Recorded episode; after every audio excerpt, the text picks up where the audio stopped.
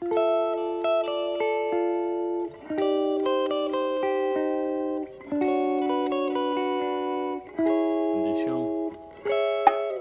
también eres una flor delicada que a veces se esconde. Te llevo en el corazón adentro.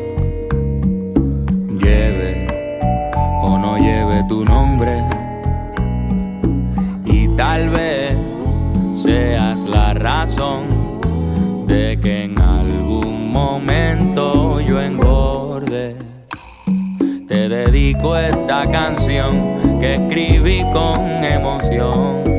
Lleve o no lleve tu nombre. Pasó el tiempo y crecí, pero aún sigo aprendiendo de ti. No existen tutoriales en YouTube donde enseñen a ser más como tú. Buena gente, buena gente. Yo no soy más que una reacción de una eyaculación que soltaste un día y por eso de una flor a una flor te agradezco la vida. Flor no crece sin el sol. Un amor no crece sin dolor. No es quien siembra una semilla, es quien la conserva y la cuida.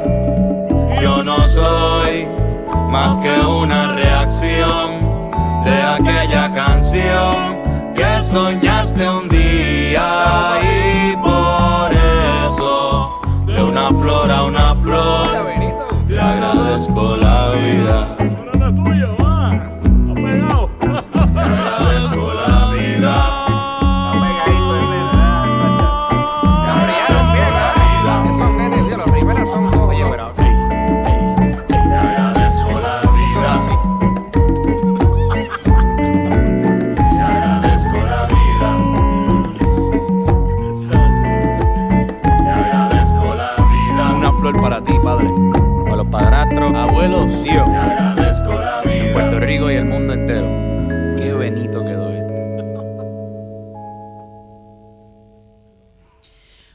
Buenos días Puerto Rico, bienvenidas y bienvenidos a otra edición de Dialogando con Beni. Esta es su servidora Rosana Cerezo, comenzando este domingo de agosto, bien feliz de estar de vuelta con ustedes aquí en vivo. Llevaba una semana de vacaciones, cogiéndome un descansito y estoy bien contenta de estar aquí conectada una vez más con ustedes.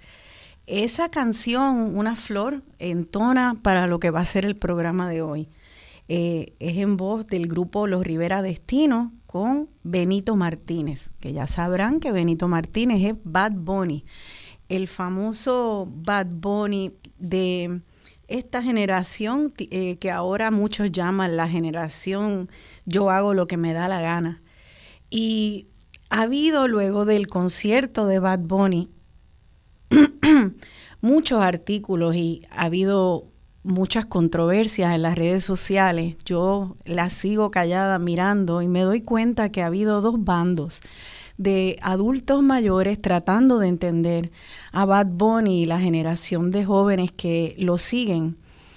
Eh, es muy interesante, ha sido una conversación mayormente polarizada de personas que aman a Bad Bunny y lo ven como un icono de resistencia, de afirmación cultural, de rebeldía, y otros que lo ven solamente como un ejemplo de depravación, eh, de, del género musical, de la moral.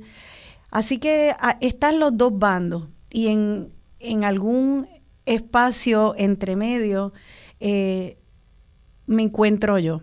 Y no porque yo encuentre que Bad Bunny sea depravado para nada, solo que pienso que al igual que dice esta canción, Flor, eh, las líricas de las canciones de él demuestran lo que dice la canción de la flor. Eh, no es quien siembra una semilla, es quien la conserva y la cuida. Vemos ahora una generación, Bad Bunny tiene la edad de mi hija, es un poquito mayor nada más, y me hace reflexionar como madre sobre esta generación que, que crece y lo que le hemos enseñado, lo que han heredado. Y en esas letras se ve un muchacho que hace voz de una generación que le canta la maldita pobreza, por ejemplo, las ganas de tener y, no poder eh, tener, que le habla a una generación donde las viudas llegan en Lamborghini a las funerarias a despedir, el, a hacer el duelo de, del compañero que mataron en, el narcotráfico. Eh, que también sencillamente eh, le habla al, a la fiesta, a pasarla bien, a tomar helado de coco en la playa, a ser puertorriqueñas y puertorriqueños, que la isla es nuestra y, no queremos irnos, que tenemos derecho a ella. Son muchas las cosas y, y entrelazadas también hay, inevitablemente, eh, de vez en cuando, eh, machismo pues claro que sí. Él trata de no serlo, pero pues a veces sí que lo hay. Y es una trenza, es una trenza eh, de, lo que es un retrato de nuestra sociedad. Eh, yo quisiera que podamos entonces tener una conversación oyendo voces de mujeres, mujeres jóvenes que pertenecen a esta generación a la cual pertenece Bad Bunny, para hablar más allá del fenómeno comercial, más allá de que si vende mucho o no vende, hablar de esa problemática que trae Bad Bunny en sus letras, eh, de la gentrificación, de un país que queremos seguir, eh, que siga siendo nuestro, de la pobreza, de la violencia y también, ¿por qué no?, de la alegría y del derecho a la alegría. Y por eso hoy decidí que me gustaría esa, esa luz que se ilumina sobre el análisis de Bad Bunny, prender la luz en el cuarto y hablar con jóvenes, mujeres, para que nos cuenten cómo es esto de ser joven en Puerto Rico, ser jóvenes mujeres también, porque a veces se privilegia demasiado la voz de los hombres y no se escucha la de las mujeres. Así que hoy vamos con calma, les invito a que escuchen a estas tres jóvenes mujeres.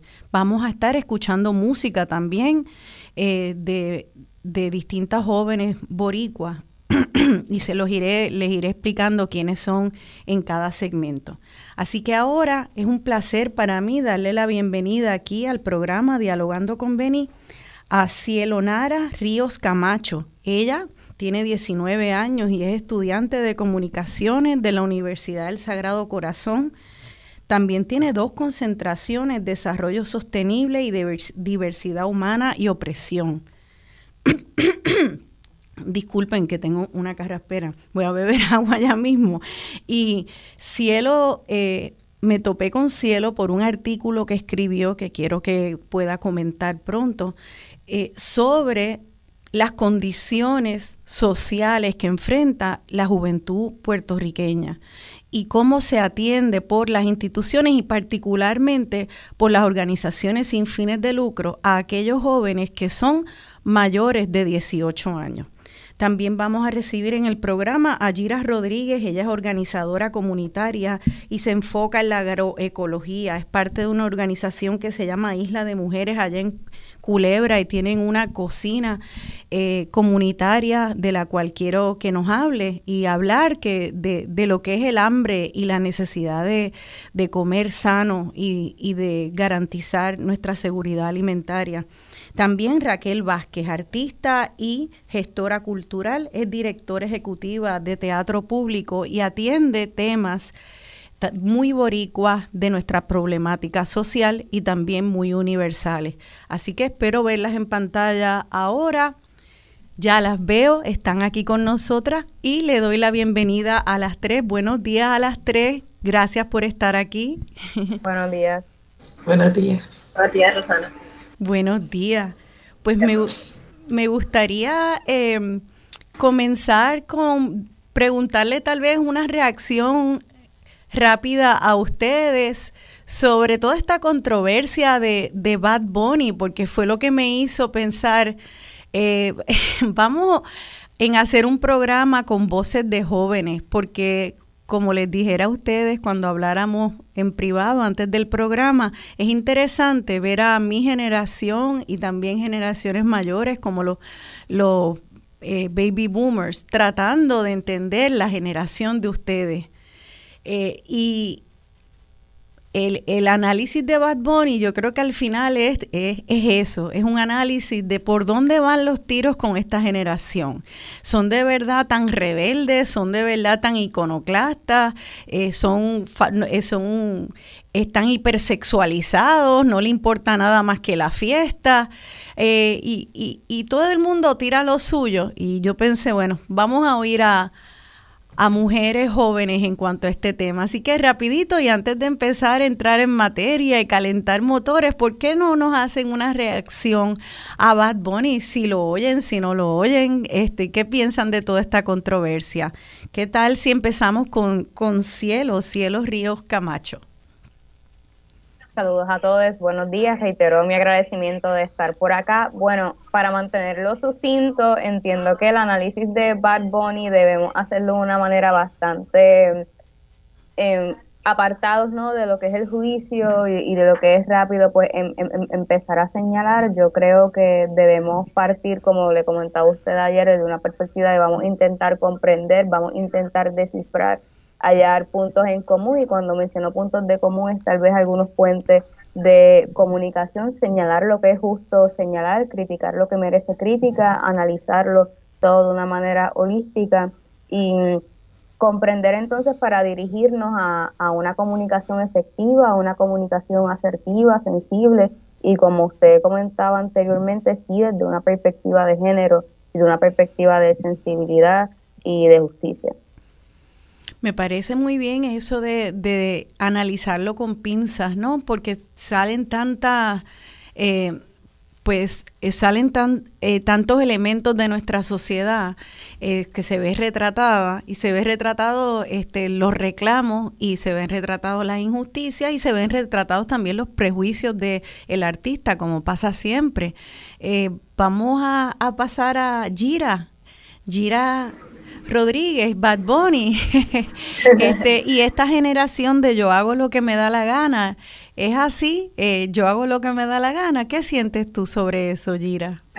Pues muy buenos días a todas. Eh, nuevamente, eh, pues hace poco estaba conversando con unas amistades como que ahora todo es Bad Bunny, el tema de Bad Bunny, y yo lo que creo realmente, me, me resulta curioso que estoy ahora hablando de Bad Bunny también, pero es el tema, es el tema y pues no sé si es que yo hago lo que me da la gana de una manera injusta, negativa, o no me importa lo que está pasando a mi alrededor, es que, como estábamos hablando de con Rosano, lo que estaba mencionándole, yo siento que la juventud hoy en día estamos viéndonos en un futuro tan incierto, donde realmente entre el cambio climático, no tener posiblemente casa, no saber qué va a pasar, si queremos tener hijos, porque no sabemos qué va a pasar. es como un cierto tipo de voz de rebeldía ante o una voz de que, mira, ya yo estoy aquí, yo no sé dónde voy y yo por ahora voy a estar disfrutándome lo más que yo pueda este instante, que hay mucha crítica, que hay mucho que se puede abundar, como menciona Cielo, muchísimo. Eh, puede ser un diálogo y como hemos visto, se ha extendido a través de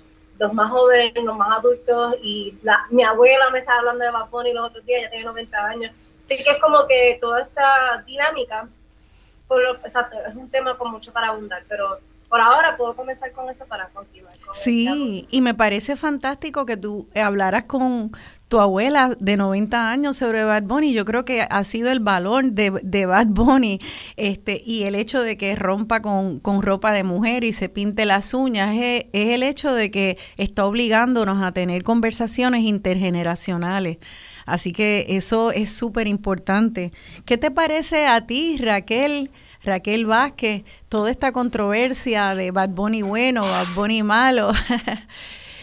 ¿Cómo tú lo, cómo lo este, recibes? Yo creo que, hola, primero. Gracias, gracias por la invitación y, y súper emocionada de conocer a estas mujeres eh, que están haciendo tanto aquí en Puerto Rico. Este, pues mira, yo a Bad Bunny lo reconozco como parte de nuestra cultura. Yo creo que Puerto Rico es muy diverso. Eh, también podríamos hablar incluso multicultural. Yo sé que Bad Bunny responde también, eh, como mencionaron ahorita, a unas situaciones socioeconómicas, ¿verdad?, que están imperando, este, y que toda expresión que salga de eh, este sinnúmero de situaciones que estamos viviendo y nuestra realidad es muy válida, hay que, tiene que ser escuchada, eh, pero también reconociendo que quizás el código en el que está de lo que es el género urbano es lo que está imperando a nivel lo que es la música popular eh, y sobre todo la música comercial. Así que sin perder de vista, ¿verdad? Que eh, también es un producto eh, que se ha enmarcado ¿no? en, en, unas dinámicas de mercado particulares este, y que pues, y que ambas cosas pueden coexistir. O sea, podemos identificarlo como un, una expresión cultural que responde a un contexto bien particular. Eh, como mencionaron ahorita, los jóvenes ahora mismo, y yo soy profesora, así que también tengo la oportunidad de dialogar este tipo de cosas con, mi, con mis chicos. Eh, las preguntas de qué van a hacer ustedes cuando, ¿verdad? cuando se gradúen son muy inciertas porque no sabemos el Puerto Rico que vamos a tener. Puerto Rico sigue cambiando todos los días, lamentablemente no hacia, ¿verdad? Eh, necesariamente la esperanza y lo positivo, sino que eh, incluso esta misma semana vimos cómo nuestros gobernantes siguen entre la corrupción y, este, quitándonos el futuro que merecemos. Así que eh, toda esta respuesta de, del yo, yo creo que es esa mirada, ¿verdad?, hacia, hacia lo que soy, hacia lo que quiero ser, este, de, una manera también de cómo nos liberamos de, de ciertos estándares porque el estándar está entonces ligado a lo que son las instituciones y las instituciones ya no responden a nuestras necesidades, pues entonces es muy válido y como dijeron ahorita, es merecedor, ¿verdad?, de, una evaluación profunda y de no eh, em, eh, pasar juicio sobre esto en un solo eh, brochazo, ¿verdad?, y tildarlo de X o Y manera. Este, y yo como músico, pues también reconociendo que el género urbano ha sido, ¿verdad?, en los últimos años lo que ha predominado eh, en, la radio, ¿verdad?, y en lo que tiene que ver con, los números, en los billboards, etcétera. Este, así que no, no pierdo tampoco eso de perspectiva y sé que a lo mejor en, qué sé yo, cinco o seis años no estaremos hablando de él, estaremos hablando del próximo fenómeno eh, del momento. O sea, sí, y, y es un género que también ha sido muy dominado por hombres y por hombres eh, con distintas voces y diversidad entre ellos y, y, hombres como por ejemplo Bad Bunny que abiertamente trata de denuncia el machismo en el género eh, pero hombre al fin también trae su machismo al género. Eh, y, me parece que esa evaluación de perspectiva de género es bien importante y pues no hay que eh, ni endiosar ni, ni tampoco cancelar, sencillamente tener una conversación que sea productiva. Esa, esas denuncias que hace Bad Bunny hablando de este país que ha heredado la generación de ustedes. Entre ellas hay, hay canciones donde habla de no tener trabajo, de no poder trabajar en lo que estudió.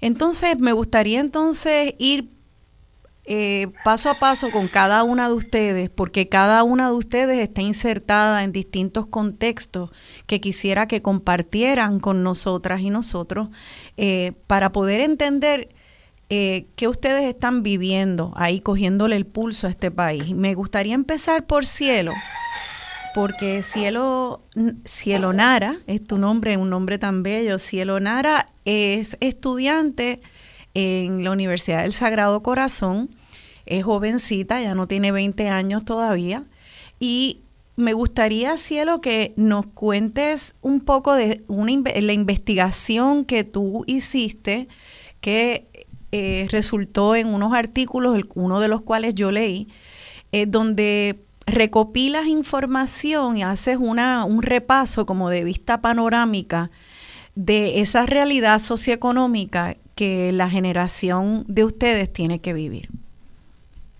¿qué, ¿qué investigación tú hiciste y qué recopilaste? Sí, pues para ir adentrándonos en contexto, en este informe que también tiene una versión de blog se llama Juventudes y el tercer sector, esperanzas ante el neoliberalismo local y básicamente lo que ilustra es un contexto panorámico puertorriqueño actual de varias urgencias que estamos viviendo y sobreviviendo actualmente. Para dar un perfil de lo que es la juventud y el voluntariado y en paralelo con lo que es el tercer sector y pues auscultar algunos, algunos puntos, algunos puentes de colaboración.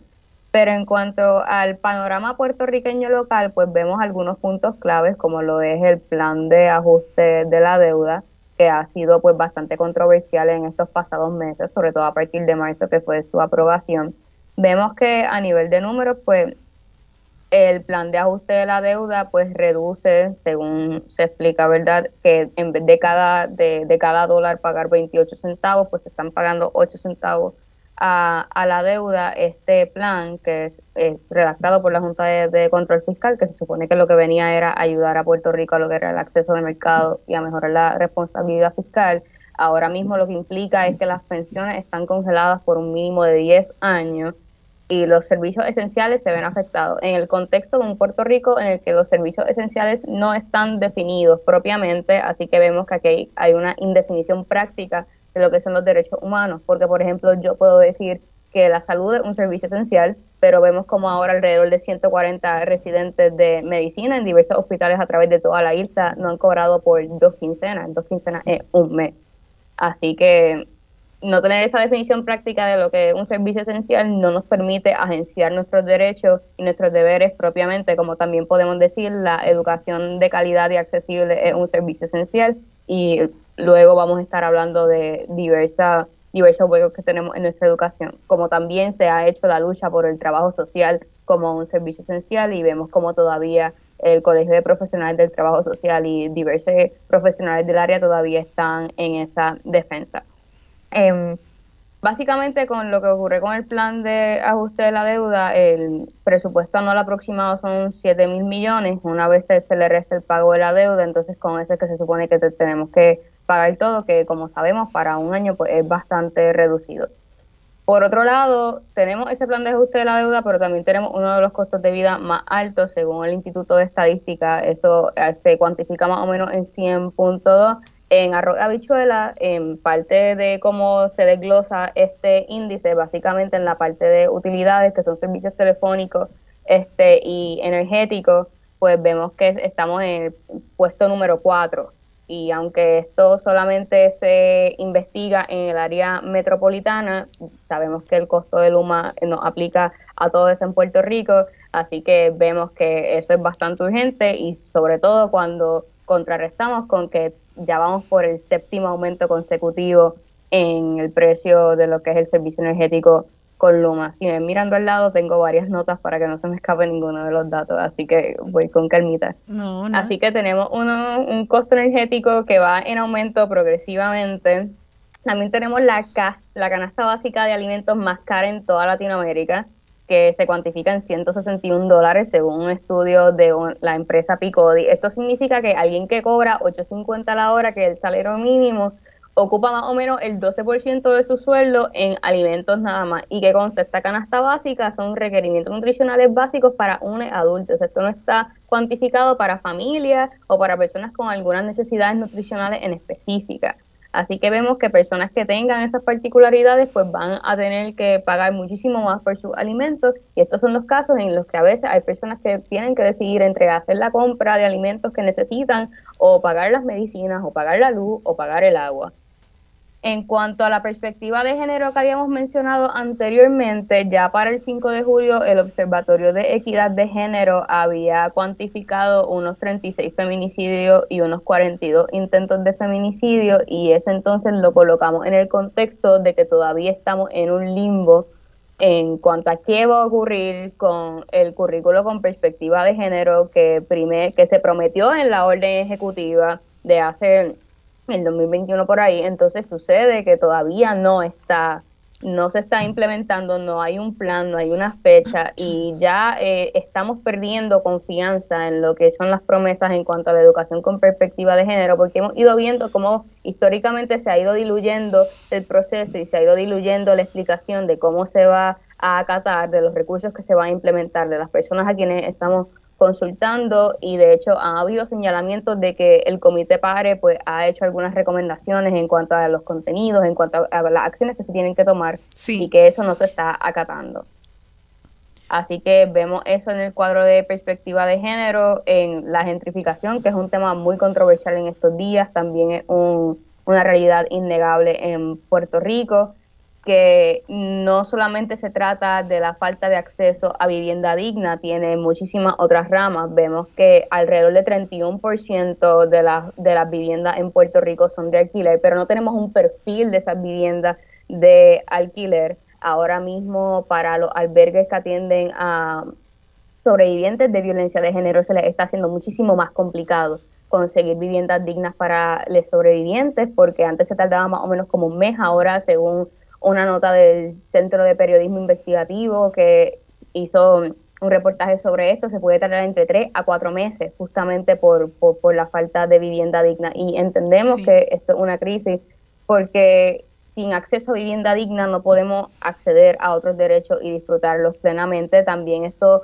lo colocamos en el contexto histórico colonial, vemos la ley 22 como muchísimos de estos inversionistas que están viniendo aquí están acaparando estas propiedades y con las renovaciones que hacen y con las compras que están haciendo, pues entonces elevan los precios que entonces no son accesibles a una persona promedio en, en Puerto Rico. Y pues esto está creando un desbalance. En vivienda. También vemos como hay una proliferación de lo que son estos alquileres a corto plazo, como son los Airbnb, entonces es como esto crea un desbalance en este acceso a vivienda digna y como también entonces acentúa, agudiza otras interseccionalidades como la que comenté de sobrevivientes de violencia de género. En cuanto Cielo, a pues, sí. Disculpa que...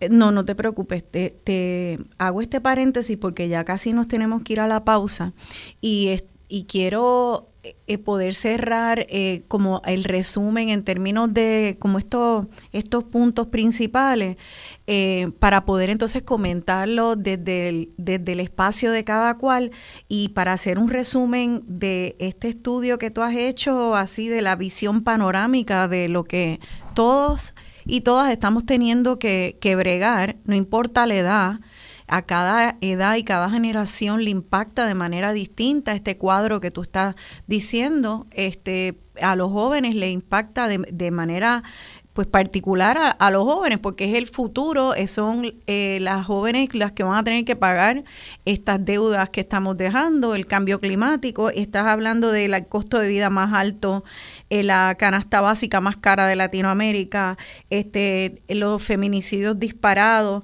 la gentrificación, que es como a dónde van a poder vivir estos jóvenes, ¿queda algún otro eh, tema grande, sombrilla, para ponerlo en la lista eh, para seguir discutiéndolo en la próxima. Da un ¿Queda, queda otro? Lo de el que comenté, lo de los residentes de, medicina que llevan un mes sin cobrar. Lo Eso ya. Ok. lo de, lo de salud, que es una crisis del sistema de salud. Eh, así que esa, ese es el retrato y lo vamos a dejar sobre la mesa para irnos a la pausa ahora.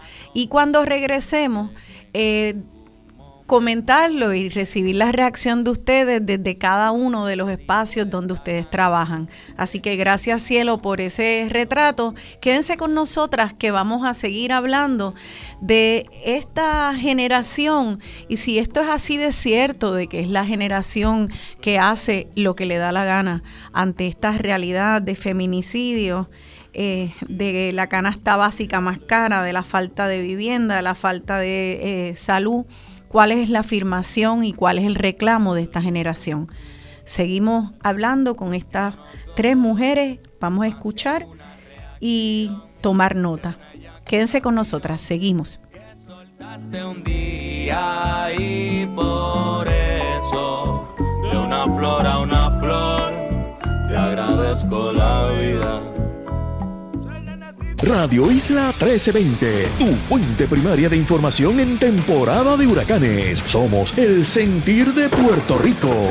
Traído a ustedes por Danosa. No lo selles con otra cosa, séllalo con Danosa. Goya, habichuelas guisadas Goya. Listas para comer. Y la Lotería de Puerto Rico.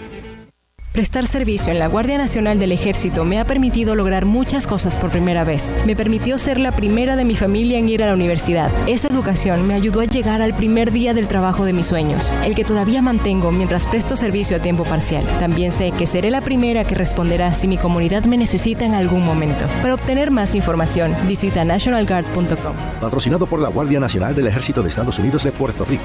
Transmitido por la Asociación de Emisoras de Radio de Puerto Rico y esta estación. Comienza tus domingos con el pie derecho, escuchando Camino al Altar, el programa oficial de la Iglesia Discípulos de Cristo en el Señorial. Todos los domingos a las 8 de la mañana, solo en Radio Isla 1320.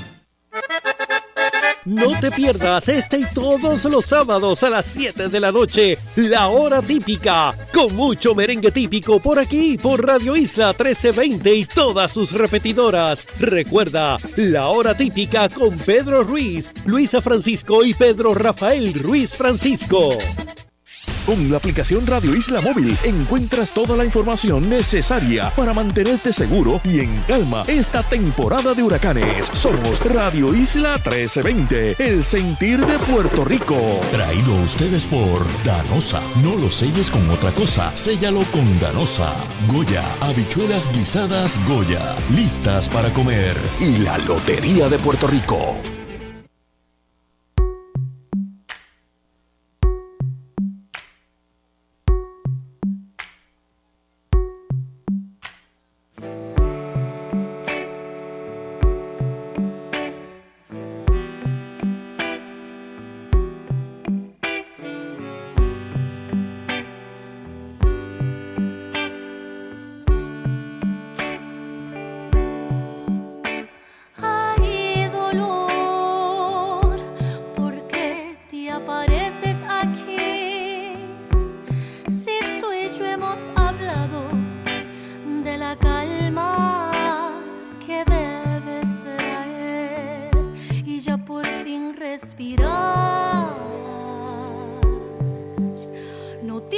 Bastado tropezarte con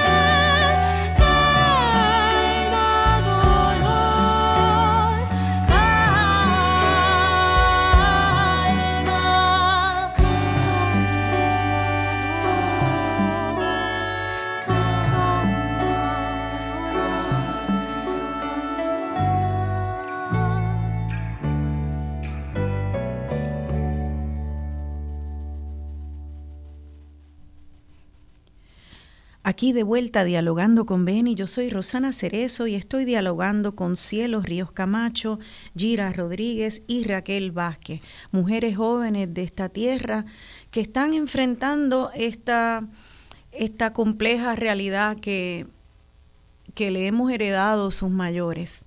Esa canción Calma, Dolor, Calma de Andrea Cruz, una joven cantautora que eh, también, al igual que, que Bad Bunny, pero en otro género, retrata el dolor de esta sociedad.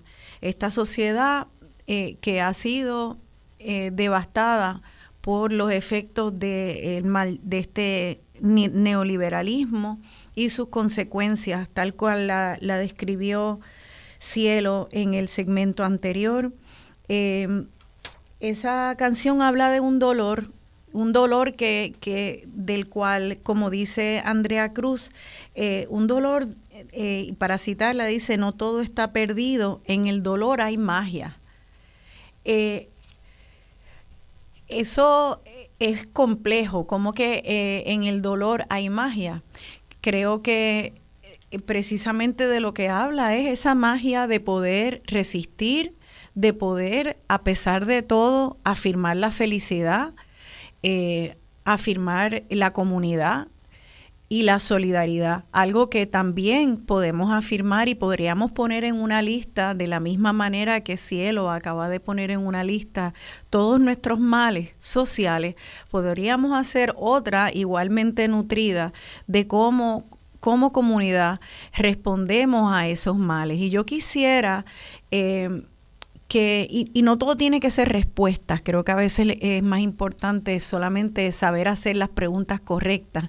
Así que no quiero que ahora en nuestra conversación se sientan que yo estoy pidiéndole a ustedes respuestas de todo, porque esto no es una cosa fácil y que se puede poner en un paquetito y entregárselo en 15 minutos a nuestros radioescuchas, sino que tengamos una conversación con preguntas y si se han topado en algún momento con lo que parece una respuesta, pues que lo hablemos. Y yo quisiera que hablemos em, de, de, esos dolores. Entonces, ¿por qué no empezamos por em, hablar de esta canasta básica? Me gustaría hablar eh, ahora con, con Gira. Gira, tú estás em, trabajando con la organización Isla de Mujeres en Culebra. Sabemos que la isla de Culebra y la isla de Vieques eh, padecen de todos los males que padecemos en la isla grande y magnificado.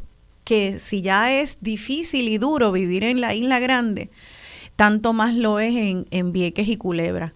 El trabajo que ustedes hacen allí en, Isla de Mujeres trata de, de, de dar alivio al problema de la falta de acceso a comidas saludables. ¿Nos puedes explicar un poco qué trabajo están haciendo y cuál es ese dolor que ustedes están atendiendo? Claro, sí, está claro, el nombre es Mujeres de Islas, pero eh, como mujeres que están entre múltiples islas, que organizaron el grupo eh, originario fueron siete mujeres, Ay, lo puse mal y pues disculpa que, lo escribí mal, estaba deprisa y puse Isla de Mujeres, es Mujeres de Islas, es al revés, disculpa. Sí, no hay problema, eso pasa. Sí, ya lo corregí y gracias por la corrección. Sí, pues en Mujeres de Islas se trabajan varios asuntos. Eh, últimamente uno de los enfoques principales ha sido pues la, en, la búsqueda, ¿verdad?, de una seguridad alimentaria dirigida hacia una soberanía alimentaria que, pues, que ya conlleva un, una organización de, de, la comunidad donde ellos mismos decidirían cómo se tomarían estas decisiones, cómo se va a estar sembrando, qué se va a estar sembrando, cómo sería esa economía alrededor del dinero. Pero por ahora, como menciona Culebra y Vieques, al estar lejos de la isla grande, como le llaman allá en Culebra, o dicen que así le llaman los que no son de Culebra, ellos le llaman la isla, a, ah, Puerto Rico. Pero, pues sí, el transporte si en Puerto Rico se importa aproximadamente el 85-90% de los alimentos, en Culebra se deben estar importando casi el 100% de los alimentos. Si, si no el 100%, como el 99% de los alimentos. Y pues se está trabajando ese enfoque de cómo transmitirle a la niña, entre muchos temas, ¿verdad? Porque realmente hay muchos dolores, pero me quiero enfocar en este antes de tal vez tocar por encima otro. Esta, brindarle nuevamente a la comunidad estas herramientas de cómo poder sembrar, porque también Culebra, aunque Culebra es un municipio bastante grande y no todas las tierras son iguales, mayormente la tierra es como roca, el tipo de tierra que hay, eso que hay que tener otro tipo de siembra, es otro tipo de cultivos que, a malanga, lo que es malanga, yautía, tú no lo vas a conseguir mucho allá, pero la batata, la yuca son otros tipos de, de cultivos que sí se pueden hacer más accesibles y es pues como que apoyar a esta niñez juventud, también adultos, porque me gusta lo que trajo Cielo, como que después de los 18 como que se hay un gap de qué pasa, se, se enfoca nada más que la niñez y juventud, pero sí, como que enfocar en vamos a sembrar, vamos a consumir lo nuestro, que ahí es donde pues, yo entro con la cocina comunitaria de, ok, tenemos todas estas papayas, por decir algo, todos estos gandules, ¿cómo ahora hacemos para que se consuman? Un ejemplo, hace poco aprendimos a hacer pan de gandules o de, de esto. Y buscamos la forma en que la, haya una conexión intergeneracional entre mujeres mayores, porque mayormente son mujeres que estamos trabajando en la cocina, y, y juventud, aprender a, ok, cosechamos esto de los huertos que tenemos en el espacio, los llevamos a la cocina, los trabajamos en conjunto y los comemos en comunidad y tratamos de en esos espacios tener diálogos y así conocer las cosas que están pasando. Y yo creo que ahí Mujeres de Isla también brinda ese espacio de encuentro y de diálogo sobre las cosas que están pasando, ¿verdad? Porque uno de los asuntos, y sin desviarle mucho del tema, pero que es bien alarmante, es la crisis de salud mental que hay en Culebras. No hay psicólogos, solamente hay un psicólogo que una vez a la semana, eh, no hay psiquiatras, no hay trabajadores sociales.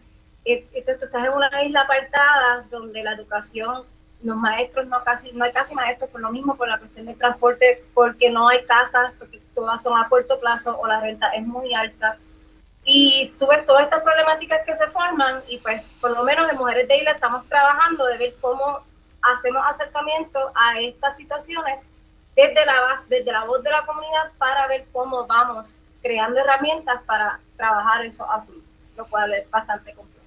Y dice que y dices que en esa cocina se tratan de, traer también a, a, la niñez y a la juventud y tener diálogos intergeneracionales. Son difíciles esos diálogos.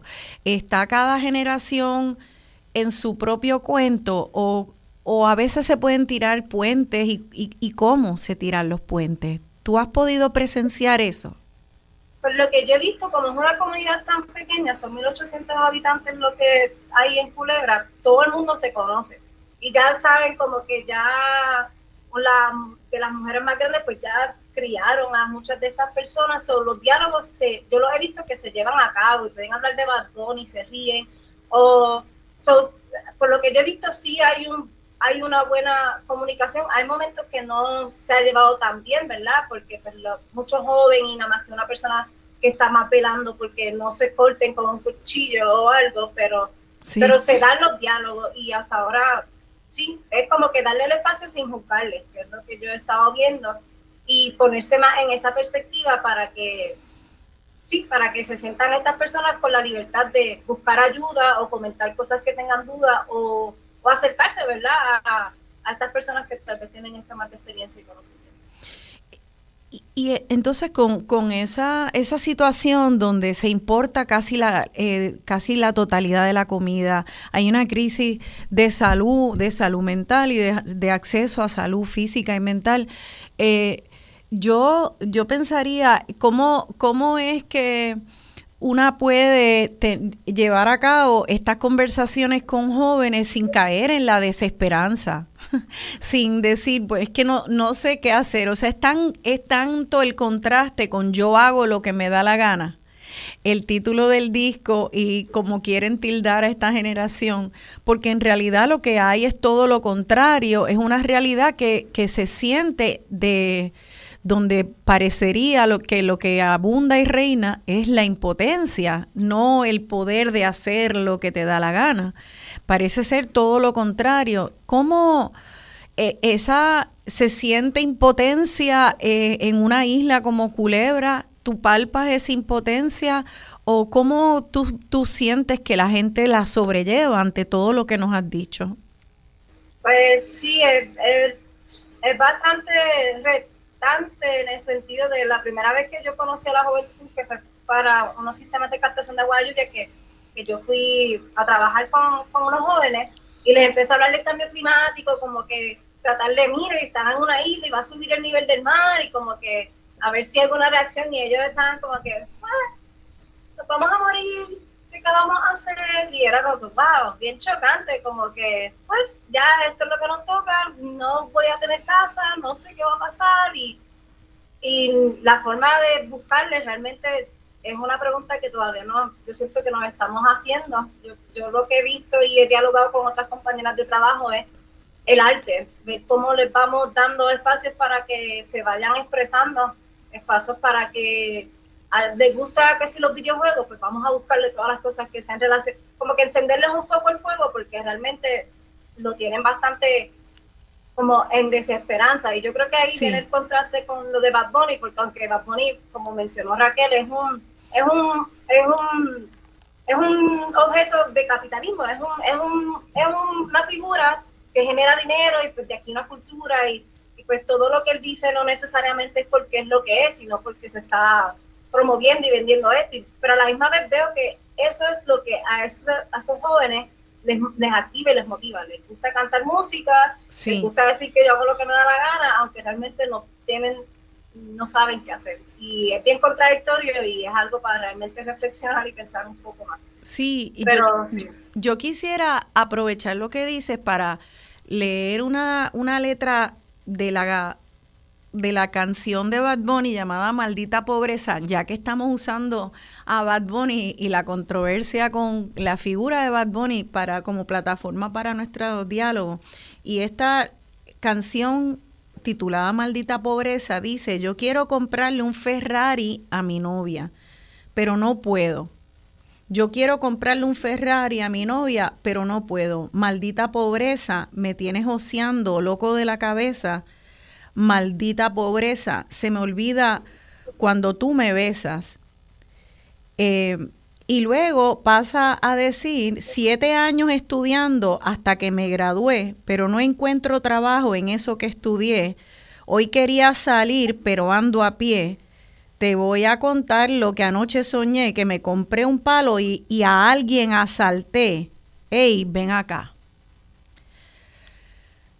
Eh, esa es la letra de Maldita Pobreza de Bad Bunny que tiene millones de vistas en, en YouTube. Y ahí podemos ver esa, esa carga de esa contradicción. Yo quiero comprarle un Ferrari a mi novia, pero estoy a pie. O sea que e, e, esta generación de yo hago lo que me da la gana, en realidad el yo hago lo que me da la gana parece un grito más de una aspiración, de ojalá yo pudiera hacer lo que me da la gana. Ojalá pudiera tener ah, ni siquiera un carro, más, olvídate de un Ferrari, pero estoy a pie y, lo que hago es salir a saltar a alguien en la calle porque no puedo trabajar en lo que estudié que estudió siete años, porque eso también es algo muy típico, que los bachilleratos toman mucho tiempo, más allá de los cuatro años, porque tenemos generación de estudiantes que tienen que trabajar para pagarse estos bachilleratos, para poder cubrir sus necesidades y las de sus familias, y los bachilleratos se vuelven casi doctorados.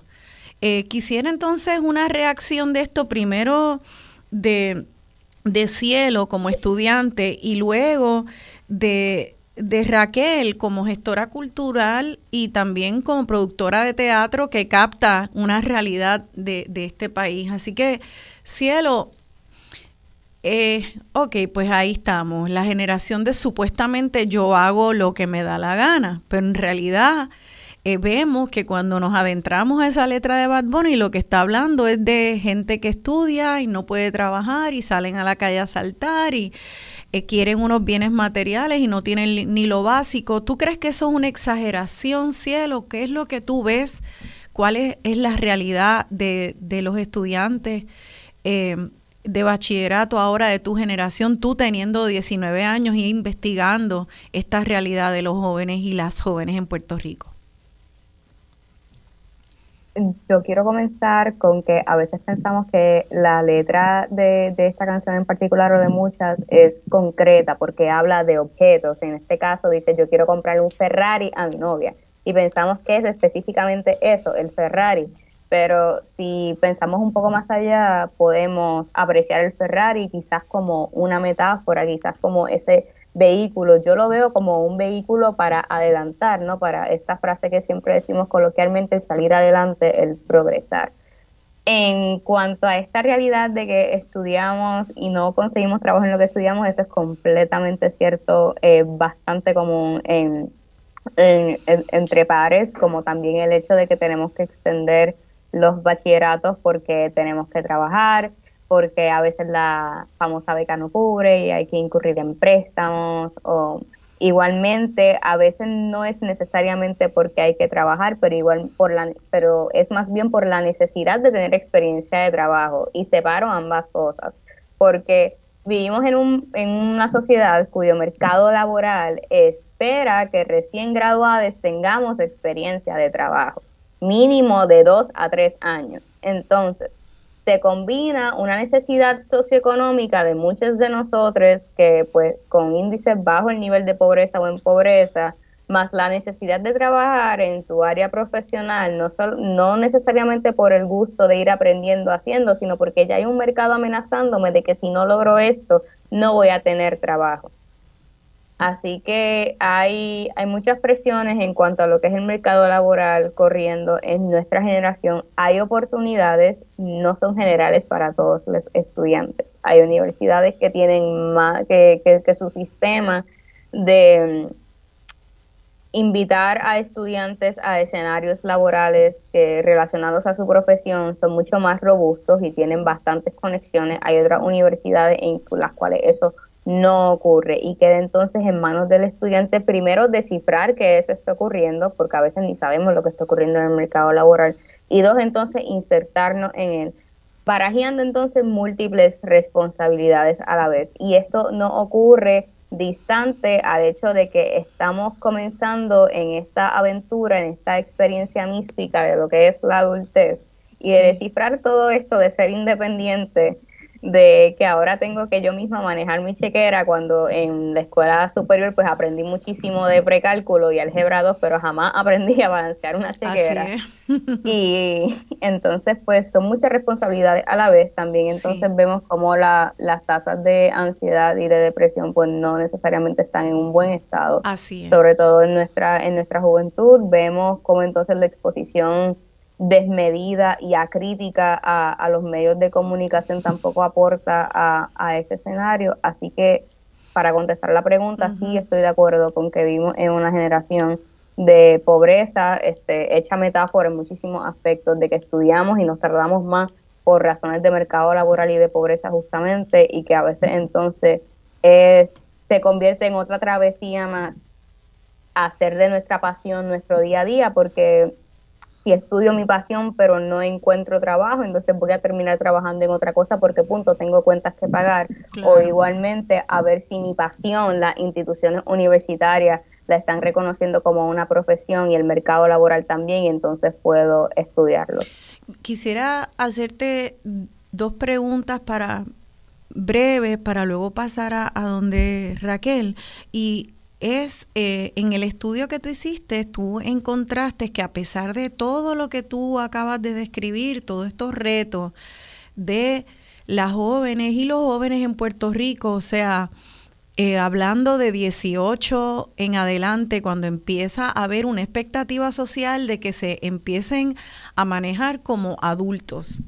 Y sin embargo, tú encontraste en tu estudio que eh, por ejemplo, los servicios de las sin fines de lucro eh, se eh, van a atender más la población de la niñez y de mujeres, lo cual es muy importante y muy necesario, pero tiende a haber entonces una falta de apoyos tanto de instituciones como organizaciones sin fines de lucro y, y otras a, estas edades donde en realidad es la juventud que se que va entrando a, a esa a prepararse para para asumir las responsabilidades de liderato de un país completo. Y ese país está soltando en banda a esa juventud de los 18 para adelante con muy poco apoyo y con un resultado de mucha ansiedad para esas, esas y esos jóvenes puertorriqueños.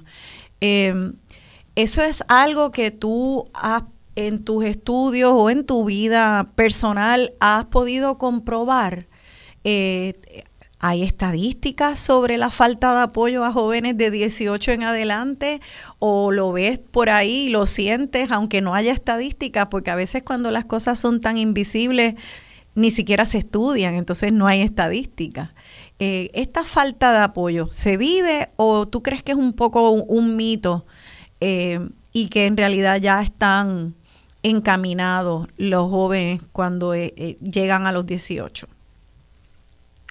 No, yo creo que esta, esta discusión hay que trazarla a un punto histórico anterior, que es la crianza como tal de nosotros, los jóvenes. Vivimos en un país con una crianza bastante tradicional en la que es común es, común el adultocentrismo, o sea, cuando somos pequeños, pues hay que seguir las instrucciones de los adultos, obedecer a los adultos, no cuestionar a los adultos. Entonces, mágicamente, y lo digo con todo el sarcasmo que lleva a los 18 años, es inverosímil pretender que entonces sabemos manejarnos independientemente cuando no ha habido un proceso gradual de irnos independizando poco a poco a través de lo que ha sido el proceso de adolescencia. Entonces, cuando hemos pretendido micromanejar a la niñez y a la juventud, cuando hemos pretendido censurar, eh, censurar, perdón, su expresión, sus maneras de vestir, sus maneras de ser, sus maneras de, de llevarse y de proyectarse, es imposible y es injusto entonces pretender que a los 18 años seamos independientes. Como joven digo que se vive sobre todo partiendo desde un punto de vista de, del juicio y, y, del discrimen, del señalamiento. En cuanto a lo que mencionó de las sin fines de lucro, los primeros tres lugares de las poblaciones atendidas por las sin fines de lucro son mujeres, eh, personas envejecientes y entonces pues familias empobrecidas. La juventud de 18 a 24 años caemos en el quinto renglón en un 29.2%. Así que y no se distancia mucho de los otros porcentajes en, en primeros lugares, que son 35%, poco más, poco menos. Así que esas son las estadísticas que conozco, pero también señalo que esta, estamos hablando de algo que es un poco más vivencial, experimental, de lo que uno pasa día a día. Así que quizás también vale, vale distanciarnos un poco de lo que es el punto académico de porcentaje y estadísticas para entonces sí reflexionar sobre nuestra experiencia como tal, como juventud, que en efecto se siente así.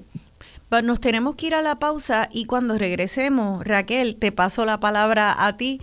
Eh, porque quiero eh, que pensemos en, también en estos espacios educativos eh, ¿Qué, herramientas están las universidades dándole a nuestros hijos? Y estoy tratando de hablar en el lenguaje inclusivo, se me hace difícil, pero eh, para, para poder desconstruir entonces una realidad que es evidente que hay que desmontarla para volver a hacerla, hay que desconstruirla. Y quiero saber si ustedes sienten que las instituciones, las universitarias y otras... Eh, Suerte, todo pasa indiferente, tanta nieve y tantos trenes dando vueltas por mi mente, tantos besos por un lente, siempre estoy camino a verte. Nunca llegó mala suerte. Frío tropical,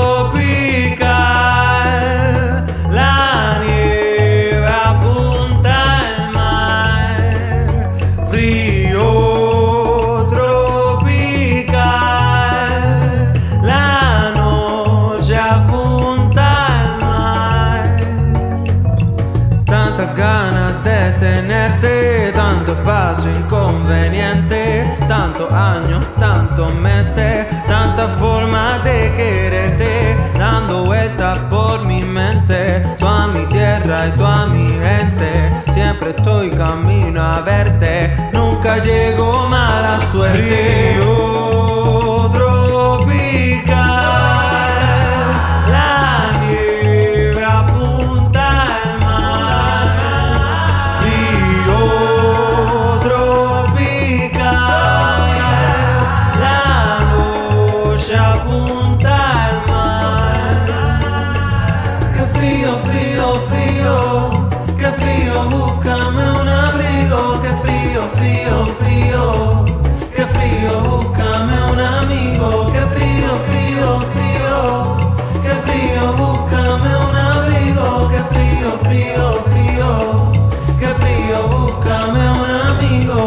hicimos sabiendo que tendríamos que huir. Me siguen votando, pero no me puedo ir al frío tropical. Nada es como antes, son muchos recuerdos, pero tú es distante.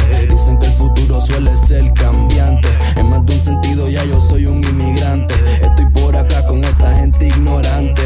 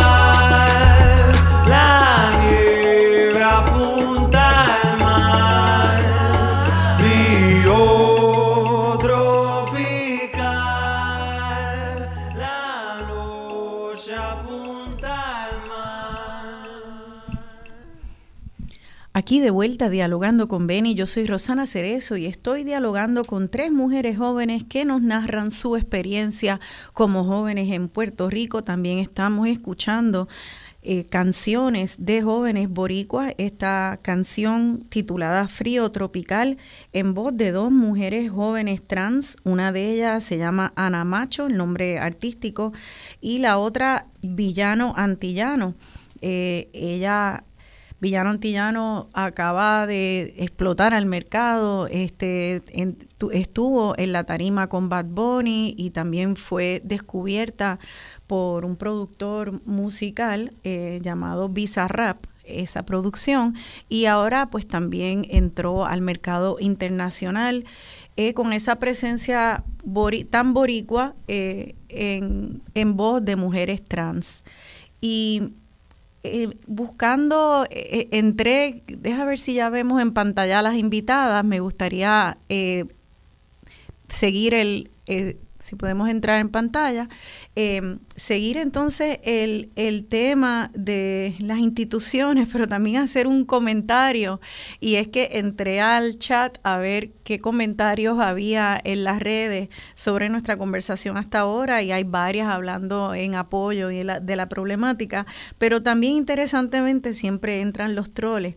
Esta canción que habla de de que la vida no te quite el guante y que no contestaste ninguna de mis cartas, ¿verdad? Esta, estos jóvenes escribiendo cartas a los adultos y no le contestan. Y en el chat hay unos diciendo, bueno, mi generación no se quejó tanto, que se calle en la boca, los países socialistas, lo que es un montón de lo que es pobreza para todo el mundo, ustedes son todos unos socialistas. O sea, es interesante que cada vez que se trata de plantear eh, las realidades duras, eh, reales, eh, documentadas, fundamentadas, que estas mismas personas que entran a trolear a las redes deben de estar viviendo y experimentando cómo tantas veces las ideologías eh, lo que hacen es eh, fomentar la tiraera entre entre ciudadanas y ciudadanos, tiraera donde no nos escuchamos, lo que hacemos es tirar fango y, y entonces dejar de analizar. Y es, eso me parece interesante, yo buscando la letra eh, de Frío Tropical y la parte de Villano Antillano, donde dice no me contestaste las cartas, y me doy cuenta que esto sigue pasando, gente que no, no está escuchando a la juventud, una juventud que se está teniendo que ir de Puerto Rico porque aquí hace un frío tropical y ese frío es una metáfora nuevamente al desamparo, y a una juventud que lo que está pidiendo es abrigo, que está pidiendo solidaridad.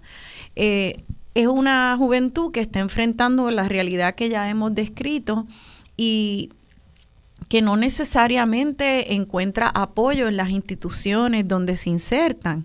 Entonces, me gustaría eh, saber, antes, Raquel, sigo diciendo que te voy a pasar la palabra, pero y, no llego a ti, quiero hacer, porque quiero de, de, pie forzado hacer una pregunta a cielo y luego pasar a ti, y es en cuanto a los cursos que tú pudieras tomar, cielo, en tu universidad. Eh, para poder eh, pensar y repensar esta, esta sociedad antes de decidir tomar cursos prácticos eh, que te lleven a una profesión mercadiable. Me refiero a, tú tienes disponible cursos de literatura, cursos de filosofía, eh, cursos de humanidades que te ayuden a y le ayuden a los jóvenes que están contigo estudiando a crear empatía, a, poder crear y alimentar el pensamiento crítico para poder abordar esta realidad y desconstruirla. Eh, eso es algo que dicen que, que, está en peligro de extinción en las universidades, que las humanidades podrían dejar de existir, los cursos de filosofía, de literatura se están empezando a hacer aves en extinción y de hecho parece y predicen muchas, muchas eh, personas que podrían ser un lujo de solamente las universidades más ricas del mundo y que las universidades que atienden a las poblaciones más, más grandes del planeta poco a poco van a ir perdiendo cursos en las humanidades. Yo quisiera saber si esa es tu experiencia, ya que tú estás ahora mismo actualmente en la Universidad Cielo. Eh, ¿Es algo que tú has vivido? Yo quiero aclarar que las humanidades y las filosofías jamás van a dejar de existir, simplemente vamos a mutar las maneras en las que aprendemos de ella. Desafortunadamente, pues sí, a mí me, me ha tocado parte de, de ese fenómeno que usted describe. Por eso, como le comentaba ayer, yo defiendo que comprendo la posición institucional de tener una prisa en cuanto a los bachilleratos o las preparaciones académicas que tengan alguna salida en el mercado. Pero ese no es el propósito único de la universidad. Sí, yo necesito tener un sueldo con el que yo pueda vivir una vida digna y justa, pero también la universidad históricamente nace para esa nutrición intelectual, para ese, ese, ese disfrute, no necesariamente académico, pero sí de los saberes. Así que yo, mi exhortación a las universidades en general es mantener ese balance presente, que no se trata solamente de lo que es una preparación académica en pos de un mercado laboral que siempre va a estar cambiando, eh, sino que también hay que tomar en consideración las necesidades sociales de, en este caso, Puerto Rico y también enmarcarnos a un nivel global, porque pues tenemos que mantener en consideración que vivimos en un mundo globalizado. Y también respetar y valorar las pasiones, los intereses y los talentos del estudiantado y diversificar las oportunidades de internados, de trabajos, de experiencias laborales, y, de cursos a ese fin. ¿Y tú has intentado en tu plan de estudio de, tomar clases en filosofía, literatura? Eh, ¿Cuál es tu experiencia si sometes tus planes de estudio? ¿Están disponibles esos cursos? Eh, ¿Están en riesgo de no estar disponibles? ¿Qué has encontrado? Mi experiencia en cuanto a ello, pues siendo honesta con el particular, es que esos cursos pues los están eliminando en eso, esos cursos pues sí están pasando a otros planos para darle prioridad a, otra, a otras gestiones académicas. Yo logré tomar algunos dos cursos de filosofía, este, me hubiese gustado tomar otros, pero pues desafortunadamente no, no va a ser mi caso en particular.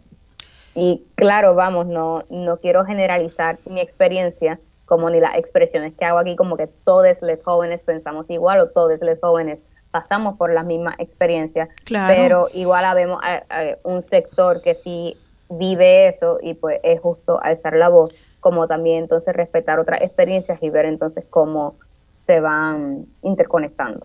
Es que lo que es increíble es que cada vez más la sociedad, incluso las instituciones académicas, van entendiendo que, por ejemplo, filosofía, eh, esto es cuestión de decidir entre si voy a aprender, filosofía es el arte de cómo pensar lógicamente y críticamente. Es la ciencia, es un arte y es una ciencia también. Eh, y nos enseña cuáles son... Eh, las lagunas en nuestro razonamiento y nuestro análisis. Y era siempre el fundamento de todas las otras disciplinas. Había primero que aprender a pensar y analizar con pensamiento crítico y luego aprendías cualquier otra disciplina. Eh, y es increíble que ahora se está viendo eh, todas estas distintas, eh, distintas disciplinas como, ah, no, es, yo no consigo trabajo en eso pero sí de lo que trata es de que haya doctoras y doctores que estén educados y sepan insertarse en una sociedad de manera crítica y constructiva, lo mismo con artistas, lo mismo con maestras y maestros, en la profesión que sea que usted se inserte en la sociedad, tiene que poder hacerlo no como una persona que, que, que sigue una receta, un, dos, tres, sino con pensamiento crítico para adelantar un objetivo. Yo quisiera ahora sí llegar a donde Raquel. Raquel Vázquez, tú eres gestora cultural y eh, eres productora de teatro, así que estás ahí dándole voz a, este drama del cual estamos hablando, pero también eres maestra. Eh, de todas las cosas que hemos hablado, ¿a qué te gustaría reaccionar? Porque en particular eh, me gustaría recibir tu opinión en cuanto a este esto, estos males de la juventud y también la, la falta de apoyo tal vez de las instituciones en ayudar a esa juventud a, a poder desconstruirla, desconstruir las realidades que no les sirven y construir nuevas realidades. Raquel, desde el teatro y la gestión cultural y también el magisterio, ¿cuál es tu experiencia? Bueno, pues yo creo que para hilvanar todas las ideas que, hemos presentado aquí, eh, quizás pudiera comenzar con una anécdota. Yo eh, estuve dando clases en, una universidad privada, que no voy a decir el nombre, este, y mi curso se llama Uso y Proyección de la Voz, es para comunicadores, ¿verdad? Y entonces eh, yo me fui dando cuenta en esos primeros días de clase que los estudiantes llegaban con mala postura, con un desgano, una energía bien bajita. El, entonces eso se ve reflejado obviamente en la voz porque cuando estamos hablando y tenemos un desánimo y un desgane, pues ahí viene el poco volumen, eh, quizás la falta de aire, poca proyección, etcétera. Entonces así que yo tomé una de las clases y dije, bueno, yo no voy a dar clase hoy, yo lo que quiero es que nos sentemos a hablar ¿Qué es lo que está pasando con ustedes? ¿Cómo se sienten? ¿Verdad? Y entonces ahí fuimos, eh, se desarrolló toda una discusión en torno a la desesperanza. Realmente estos jóvenes llegan a tomar sus clases preguntándose, ¿para qué caramba yo estoy aquí? Precisamente por todas las cosas que ha mencionado Cielo, ¿verdad? Eh, ese, ese análisis transversal que se ha hecho en todos los aspectos de nuestra sociedad, tanto a nivel de educación, violencia de género, que si es la situación de nuestro estado de salud, que si las carreteras, que si Luma, que si esto. Tengo muchos jóvenes que están trabajando porque no pueden subsistir si no lo hacen, no, es, e, e, es una población que no puede depender de sus familias porque sus familias ya tienen una situación económica muy precaria. Entonces, eh, son estudiantes, son empleados y tienen muchas responsabilidades, pero al fin y al cabo, el para qué yo estoy aquí y el para qué estamos haciendo esto cuando, ¿verdad? Ah, eh, eh, Puerto Rico no tiene un futuro que uno pueda mirar y uno decir, ah, mira, yo me voy a caminar hacia algo específico, ¿verdad? Porque cada año hay algo nuevo y algo nuevo y algo nuevo. Sí. Entonces, a raíz de esa discusión, un poco yo traté de, de, para poder continuar con el semestre, porque después de eso uno dice, pues ¿para qué estamos aquí, verdad? Hablando de luz y proyección de la voz a estos comunicadores. Y yo les hablé de que ellos son la esperanza. Y fíjate que a pesar de todo, a pesar de que no ven qué va a pasar de aquí a que se gradúen, de que no saben bien en qué van a estar trabajando y si van a tener esas oportunidades, ellos se levantan todos los días a tomar sus clases y a cumplir, ¿verdad?, con, con esas responsabilidades actuales que tienen. Y para mí eso es sinónimo de esperanza. Así que si la juventud es esperanza, ¿verdad? Y, y, y, todo este programa hemos eh, escuchado a todos estos exponentes eh, de la música, Bad Bunny, estuvimos escuchando a Bad estuvimos escuchando a Andrea Cruz, estuvimos escuchando a los Rivera Destino, Villano Antillano, ¿verdad? Que no, desde sus distintas miradas y sus distintas voces están demostrando, eh, porque ya el hecho de tú sentarte a escribir y producir una canción, ya ahí hay un acto de fe, ¿verdad? De que alguien la va a escuchar, de que este mensaje va a llegar a alguna persona. Así es. Entonces, desde ese acto de fe, eh, debemos entonces eh, replantearnos cómo nosotros podemos, esas poquitas cosas que sí tenemos, esa poquita esperanza, unirnos a esos jóvenes que sí son esa clave, ¿verdad?, de lo que viene hacia el futuro y entonces replantearnos el camino al cual debemos seguir. A mí el yo hago lo que me da la gana me parece bien interesante y no lo veo como una mirada negativa. Yo creo que estos jóvenes, eh, y, sobre todo pensando en el verano del 19, que tanto se habló de la juventud, ¿verdad? Y la juventud de, del no se deja, este, para mí es una cuestión muy contestataria hacia esas formas tradicionales que nos han querido imponer, unas instituciones que no responden a la realidad de la gente de a pie, ¿verdad? Y que están respondiendo a unos intereses muy, muy particulares. Y que en ese sentido, el yo hago lo que me da la gana, es decir, mira, aunque el gobierno me esté, y yo no, no puedo hablar así en la red, ¿verdad? Aunque el gobierno me esté poniendo el pie para seguir adelante, aunque mi sistema de salud esté precario, aunque el sistema de educación esté así, porque por inacción y negligencia gubernamental, yo en lo personal decido hoy hacer lo que yo tenga que hacer para salir adelante y moverme hacia lo que yo quiero. Entonces, un poco de la conversación que estábamos hablando ayer y desde el punto de vista más de, de acción, ¿qué cosas podemos hacer? Y ahí y, esto es bien importante, hay que organizarse. Tenemos que organizarnos y en ese sentido, organizaciones como Mujeres de Islas y otras múltiples eh, mentes puertorriqueñas en acción, que lo, que lo mencionaron aquí en el chat, este, hay muchas organizaciones que ya tienen una agenda. ¿Cómo podemos hacer para caminar todos juntos hacia una sola dirección? Esa es una de las preguntas que tengo y que sigo teniendo porque he visto algunos esfuerzos, ¿verdad?, de hacer unos frentes unidos eh, eh, interorganizacional, pero yo creo que todavía hay eh, a nivel político que ejercer mucha más presión desde el tercer sector, organizaciones comunitarias también, cómo nosotros generamos una agenda que nos permita caminar hacia unos puntos específicos y ejercer presión, porque sin eso esta gente que está legislando y esta gente que está en posiciones de poder no va a atender las necesidades reales que estamos viviendo, no va a atender las necesidades de nuestros jóvenes, ni de las mujeres, ni la situación alimentaria, nada, porque a lo que ellos responden es a aquí y ahora de cómo hacemos dinero. Y sabemos que esa fórmula no es sostenible, porque el dinero no nos va, no nos podemos alimentar de eso la tierra se afecta en, lo, en las maneras actuales de cómo se produce, ¿verdad? Todo. Este, ¿Qué vamos a hacer con eso? Pues tenemos que, eso es todo política pública, mi gente.